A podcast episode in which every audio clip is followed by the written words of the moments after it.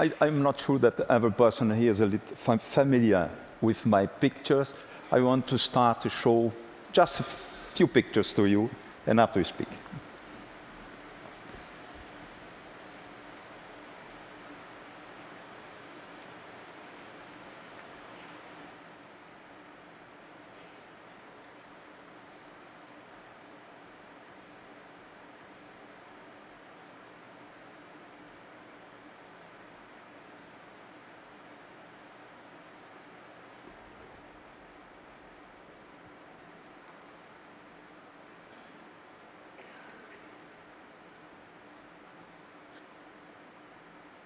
Must speak uh, to you a little bit of my history, because we'll be speaking on this during all my, my, my speech here.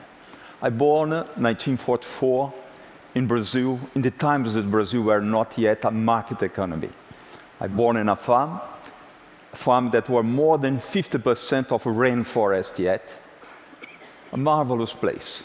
I live with incredible birds, incredible animals, a swimming of small rivers with our caimans. It was about 35 families that live in this farm. And everything that we produce in this farm, we consume. Very few things went to the market.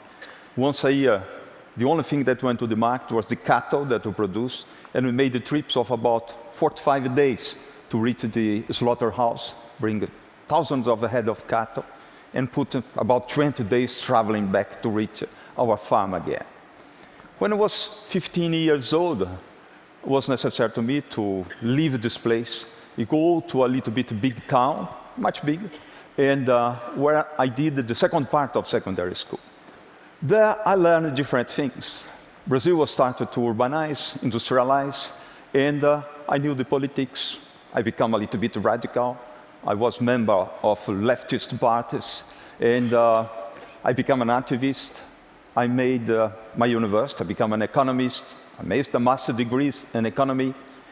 And uh, the most important thing of my life happens also in this time. I met an incredible girl that became uh, my best friend all my life long, and that my associate in everything that I did till now. My wife, Lélia Wanick Salgado. Brazil radicalized very strong. We fight very hard against the dictatorship in a amount was necessary to us, or go to the clandestinity with a weapon in the hands, or leave Brazil. We were too young. And uh, our organization thought that the better was to us to go out. And we went to France, where I made a PhD in economics. Lélia became an architect. I worked after for one investment bank. We made a lot of trips, finance development, economic projects in Africa with the World Bank.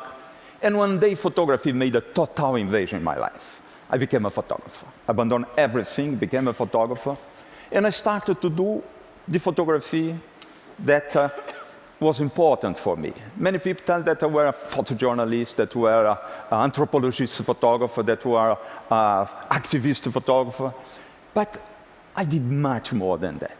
I put photography as my life. I live totally inside photography, doing long-term projects. And I want to show you just a few pictures of, mm, again, uh, that you see inside the social projects that I went, published many books on, this, on these uh, photographies, but I just show you few ones now.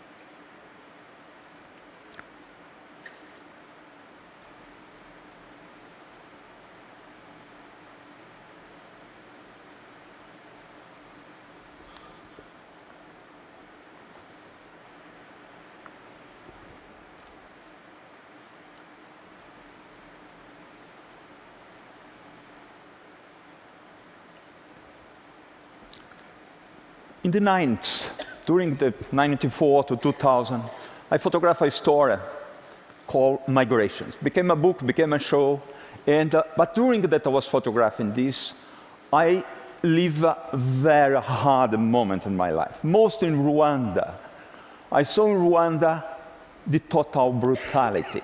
I saw the death by thousands per day. I lose the faith in our species. I didn't believe that was more possible for us to live longer. And uh, I started to be attacked by my own staphylococcus. I started to have infection everywhere. When I did love with my wife, I had no sperm that come out of me. I had uh, blood. I went to see a friend, doctor in Paris, thought that I was completely sick. He made long examination and tell me, Sebastian, you are not sick, your prostate is perfect. What happens? You saw so many deaths that you are dying. You must stop. Stop. You must stop because the country will be dead on this. And uh, I take a decision to stop. I was really upset with photography, with everything in the world. And I take a decision to go back where I born. Was big coincidence. Was the moment that my parents become very old. I have seven sisters. I'm the only man in my family. And they take together the decision to transfer this land to Lélia and myself. When we received this land, this land was as dead as Iowa was. When I was kid, more than 50% rainforest. When we received the land, was less than half a percent rainforest. As all my region, to build the development, Brazilian development, we destroy a lot of our forest, as you did here in the United States, as you did in India, everywhere on this planet. To build our development, we came to a huge contradiction that we destroy around us, everything. This farm that had thousands of head of cattle had just a few hundreds. And we didn't know how to do with this. And Lélia came with an incredible idea, a crazy idea, said, why you don't put back here the rainforest that was before? You tell that to born in paradise, let's build the paradise again. And I went to see a, a good friend that was engineer in forest that prepared a project for us. And we start. We start to plant, and last, first year we lose a lot of trees. Second year less, and it's slowly by slowly. This dead land started to born again. We started to plant hundreds of thousands of trees, only local species, only native species, where he built an ecosystem identical to the one that was destroyed. And the life started to come back in an incredible way. It was necessary to us to transform our land in a national park. We transform, we give this land back to the nature, became a national park. We create an institute, institution called Instituto Terra, and uh, we built a big environmental project to raise money everywhere. Here, here in Los Angeles, in the Bay Area, in San Francisco, became tax deductible in the United States, raise money in Spain, in Italy, a lot in Brazil. We work a lot of companies in Brazil that put money in this project, the government. And uh, the life started to come, and I had a big wish to come back to photography, to photograph again.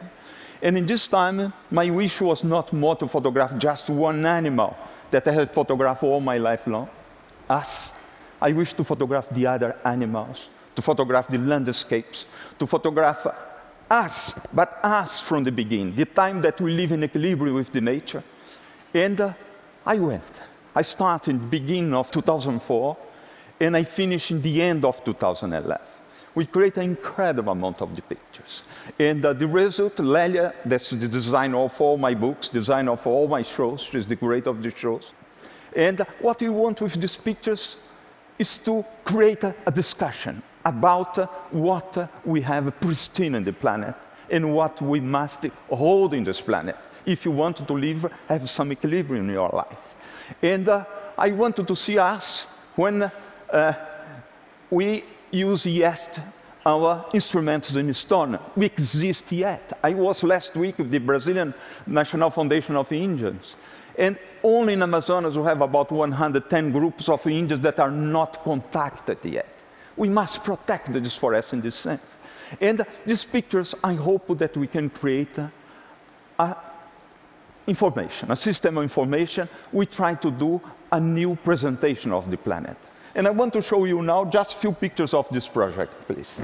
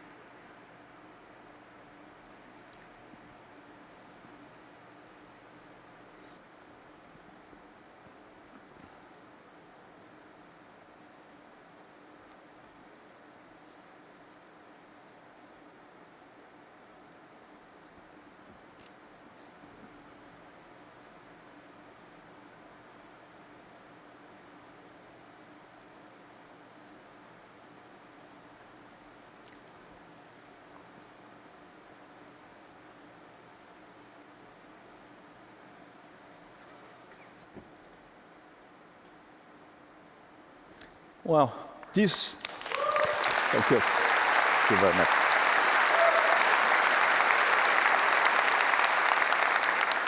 This is what we must fight hard to hold like it is now. But there is another part that we must together to rebuild, to build our society, our modern fabulous society. We are in a point that we cannot go back, but we create an incredible contradiction. To build all this, we destroy a lot. Our forest in Brazil, that antique forest that is were the size of California, is destroyed today 93%. Here, West Coast, you destroy your forest. Around here, no, the redwood forests are gone, gone very fast, disappear. Coming other day from Atlanta here, two days ago, I was flying over deserts that uh, we made, we provoke within our hands. India has no more trees, Spain has no more trees, and uh, we must rebuild these forests. That is the essence of our life, This forest.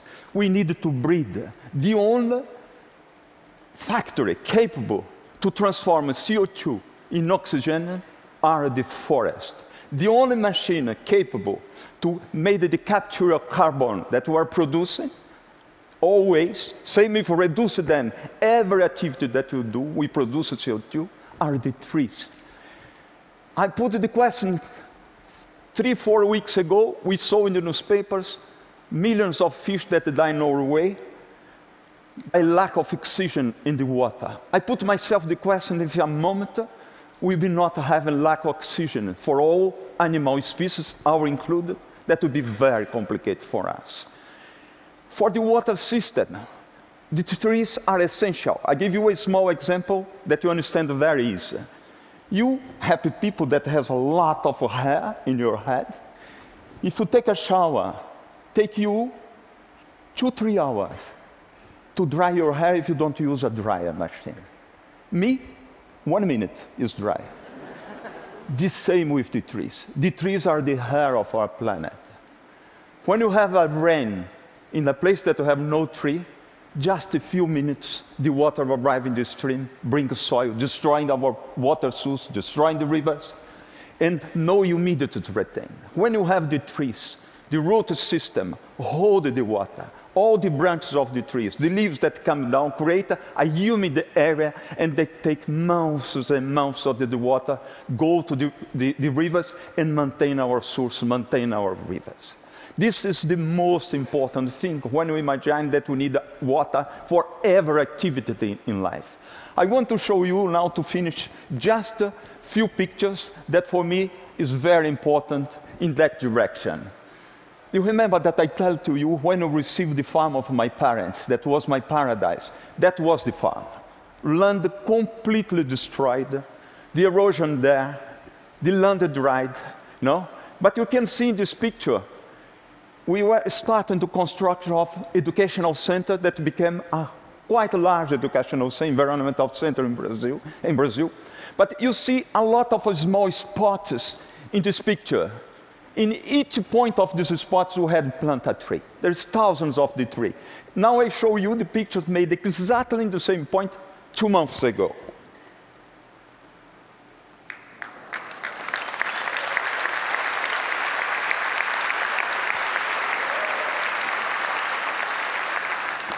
I tell you in the beginning that was necessary to us to plant about 2.5 million trees of about 200 different species in order to rebuild the ecosystem. And I show you the last picture. We are with 2 million trees in the ground now. We are doing the sequestration of about 100,000 tons of carbon with these trees. My friends, it's very easy to do. We did, no? By an accident that happened to me, we went back, we built an ecosystem. We, here inside the room, uh, I'm believe that we have the same concern. And uh, the model that we create in Brazil, we can transplant here. We can apply it everywhere around the world. No? And uh, I believe that we can do together. Thank you very much.